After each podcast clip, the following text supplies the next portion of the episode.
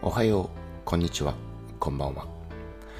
今日もこのポッドキャストを聞いてくれてありがとう。今日は2月7日、月曜日。今、午前9時56分です。今日は曇っています。風が少しあると思います。僕のもう一つのポッドキャストで節分について話したんですよね。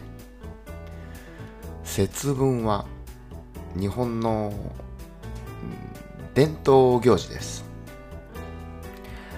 話すために調べるんですけど日本人なのに節分の理由やいろんなことを全く知りませんでした。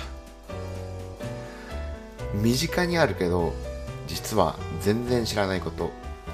たくさんあるんじゃないかなと思いました。